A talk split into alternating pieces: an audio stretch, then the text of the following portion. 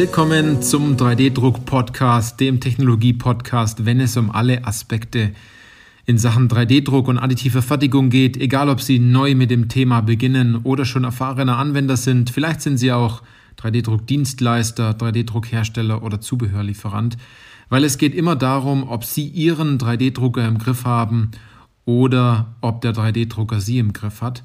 Ich bin Johannes Lutz und ich freue mich auf diese 3D-Druck-Podcast-Folge weil es, ja, weil es den Titel trägt, in 3D-Druck investiert und was jetzt?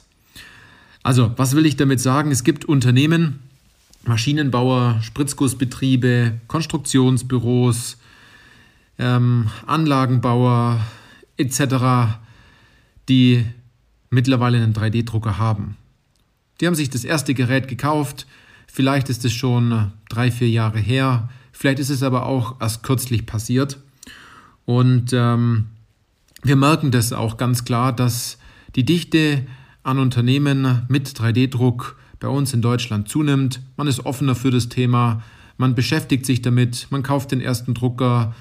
Ähm, und dabei spreche ich jetzt nicht von, man kauft den ersten Metall, in Anführungszeichen, 3D-Drucker, also eine additive Fertig eine professionelle additive Fertigungsanlage wird nicht mal ebenso gekauft, sondern dabei geht es meistens um etwas kleinere Geräte, Geräte, die, ja, ich sag mal, zwischen, zwischen 200, habe ich auch schon gesehen, und äh, 5000 Euro liegen.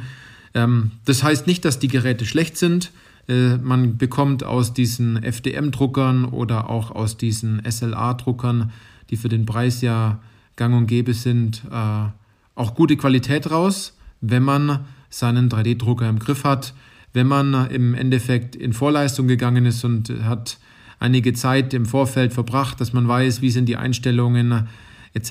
Ne, es gibt ja so den einen Weg, dass man sagt, der, der, ähm, ja, der hat seinen 3D-Drucker erst nach drei, vier Monaten in den Griff bekommen. Das heißt, dass man halt viel ausprobiert hat und weiß jetzt, auf was es drauf ankommt oder dass man sich einfach für ein, ähm, ein teureres ähm, und professionelleres Gerät entscheidet, wo man von Beginn an auch gleich los starten kann, ohne dass man viel ausprobieren und umbauen und äh, viele Druckvorgänge machen muss, damit man weiß, wie die Oberfläche ist etc. Ne? All die Dinge. Also man kauft sich sozusagen, wenn man ein ordentliches äh, Gerät kauft, auch Zeit. Das empfehlen wir bei 3D Industrie auch wenn man es nämlich macht und wenn man vorwärts kommen will und wenn man gute Ergebnisse haben will, wenn man Zeit und Geld einsparen will und die Innovationskraft stärken, dann muss man einfach etwas investieren. Wie soll denn was Besseres dabei rauskommen, wenn Sie äh, am Anfang nicht gewollt sind, dort äh, auch Geld zu investieren, damit Sie sich zum Schluss auch Zeit sparen können? Also, was will ich damit sagen? Ähm, es gibt Unternehmen, die sind schon, die haben schon gestartet oder sind vielleicht an dem Punkt, dass sie sagen, äh, jetzt, jetzt haben wir die ersten Schritte gemacht, jetzt wollen wir weiterkommen. Was auf jeden Fall ein Weg ist, äh, den ich letzten äh, gelesen habe, dort hat jemand empfehlen, empfohlen, mit der Ausbildung, in der Ausbildungsabteilung mit 3D-Druck zu starten. Könnte ein Weg sein, dauert lange und ich muss Ihnen ganz ehrlich sagen, wenn Sie so viel äh, Sorge haben, sich mit dieser Technologie zu beschäftigen, dass es die Ausbildung macht, dann sollte man sich bei Ihnen im Unternehmen um ganz andere Dinge Sorgen machen. Ähm, denn äh, manche Unternehmen haben keine Ausbild Ausbildungsabteilung. Manche Unternehmen möchten das vielleicht auch gar nicht, dass die Ausbildung sich mit 3D-Druck beschäftigt. Und man muss ganz ehrlich sagen, lassen Sie, wenn Sie eine Ausbildungsabteilung haben, außer das Thema ist zusammengelegt mit der Fertigung und die Ausbildung macht viel die Aus, also die, die, die Lehrwerkstatt macht viel für die, für die Fertigung und für, für die, all die anderen Abteilungen und hilft da tatkräftig mit. Es kommt immer darauf an, aber rein zu sagen, in der Ausbildung zu starten, macht aus unserer Erfahrung, wenn man ein ordentliches Ergebnis haben möchte, und ähm, da muss man jetzt genau zuhören, aus unserer Erfahrung, wenn man ein Ergebnis erzielen möchte, was schnell erzielt wird und was äh, viel Zeit und Geld einspart, würde ich das absolut nicht empfehlen. Also man kann es machen, dauert aber lange und ähm, würde nicht den gewünschten Faktor an Erfolg erzielen. Wenn man also aus Sicht eines 3D-Druckhändlers oder, oder Herstellers denkt, ist es natürlich klar, dass man sagt, gut, ich möchte so schnell wie möglich eine Maschine verkaufen. Ähm, das ist auch denen ihr äh, Geschäft, äh, Geschäftsgrundlage, Maschinen zu bauen und diese dann auch zu verkaufen. Ähm, macht aber die Unternehmen nicht wirklich erfolgreich, äh, denn wenn man dann als Hersteller herausfindet, dass man nach vier bis fünf Monaten anruft und dann nur eine Rolle Material verdruckt worden ist, dann äh, ist das Thema 3D-Druck im Unternehmen auch nicht erfolgreich angekommen. Also man muss auch immer gucken, was passiert denn nach dem Kauf? Was passiert, nachdem man in den Drucker investiert hat? Und dabei kann ich Ihnen ein paar Punkte geben, die sind wirklich wichtig. Denn am Anfang ist es so, dass man voller Euphorie ist und diese Euphorie nimmt ganz schnell ab. Man hat dann den 3D-Drucker, man hat ein paar Teile gedruckt, die anderen sagen, das ist super spannend. Dann gucken die Kollegen mal eine Stunde vorne in den Drucker rein, dann äh, geht es wie so ein, so ein Buschfeuer mal kurz durchs Unternehmen und so schnell wie es durchs Unternehmen gegangen ist, so schnell ist dann auch wieder weg. Wenn man nicht die nachfolgenden richtigen Schritte einleitet und zwar ähm, diese, diese Blockaden, was das Thema 3D-Druck im Unternehmen angeht, löst, wenn man Vorurteile löst, wenn man äh, mit den richtigen ähm, Kollegen im Unternehmen auch spricht, die das weiter verfolgen und weiterführen, wenn man von Beginn an die richtigen Anwendungen gefunden hat und vor allem, wenn man sich von ganz Anfang an, wenn man schon den Kauf getätigt hat, auch die richtige Technologie gekauft hat. Weil zu oft ist es so, und ähm, das stimmt, das haben wir schon mehrfach jetzt herausgefunden in der Beratung, dass einfach der falsche 3D-Drucker gekauft wurde. Die falsche Fertigungsanlage, die falschen Nachbearbeitungsschritte, die falsche Software. Äh, nur um etwas zu kaufen, um zu sagen, man ist danach auch irgendwie innovativ und hat in dem Bereich was gemacht. Man kann es dann auf die Webseite schreiben und jeder andere, der, äh, jeder Kunde oder jeder äh, Mitbewunderer in diesem Markt geht auf die Webseite und sagt, ah Mann, okay, die machen jetzt schon was in 3D-Druck. Ähm, die sind da bestimmt super erfolgreich. Und in Wirklichkeit steht da vielleicht so ein kleiner Drucker, ähm, der ab und zu mal läuft und wenn er gelaufen ist, vielleicht äh, geholfen hat, aber dieses Riesenpotenzial wurde bisher wahrscheinlich noch nicht genutzt. Was sind so Schritte, die man danach tun kann? Also ich kann Ihnen jetzt nicht konkret den Weg sagen, denn einerseits äh, äh, investieren Kunden von uns dafür natürlich in Beratung, wie sie es speziell auf die eigene Situation angepasst äh, sozusagen meistern, das Thema 3D-Druck im Unternehmen äh, nicht nur äh, zu implementieren, sondern auch umzusetzen und erfolgreich umzusetzen. Ähm, dass man an den Punkt kommt, dass man sagt, gut, was, wir haben jetzt viel gelernt, wir machen jetzt die nächsten Schritte, wir kaufen eine weitere Maschine oder wir bieten Dienstleistung an oder äh, man kauft die richtige Software.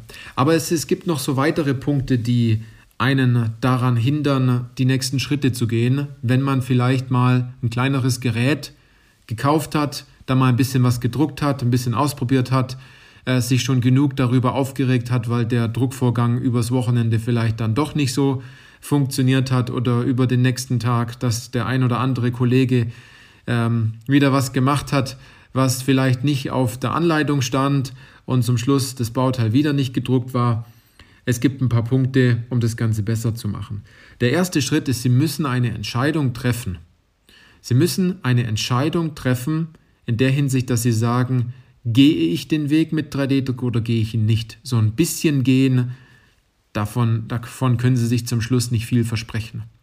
Und der andere Weg ist, äh, der, der andere wichtige Punkt ist, Sie brauchen einfach die Menschen in Ihrem Unternehmen, die Leute, die Kollegen, die in ihrem Unternehmen arbeiten, die mit der Technologie auch arbeiten, weil der Drucker kann nur äh, dann laufen, okay, wenn er technisch äh, in einem in einwandfreien Zustand ist, äh, aber er kann nur laufen, wenn er auch zum Schluss von einem Menschen bedient wird und wenn er von einem Menschen äh, mit der richtigen Anwendung versorgt wird und wenn diese Anwendung richtig qualifiziert wurde, mit dem richtigen Material äh, gedruckt wurde, nach der richtigen Konstruktion, ausgelegt wurde und das richtig, die richtige Denkweise in dem Fall da ist, dann kann ein Bauteil auch auf lange Zeit 3D gedruckt auch im Unternehmen bestehen, als zum Beispiel Hilfsmittel oder als Betriebsmittel, ähm, was, was, was, was sehr einfache Bauteile sind, die man am Anfang drucken kann. Der nächste Schritt wäre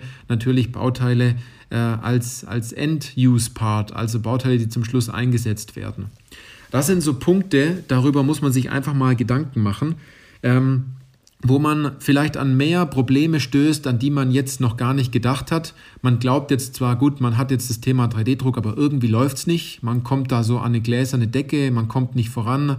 In jeder Besprechung trägt man das Thema vor, man bringt Bauteile mit, man wiederholt es immer wieder und wieder, aber es wird einfach nicht so umgesetzt, wie man sich das gerne wünscht. Und man hat natürlich, hat natürlich auch die Sorge, ein großes Fehlinvest zu machen zum Schluss, dass man sagt, gut, jetzt machen wir das Ganze größer, das Budget haben sie vielleicht.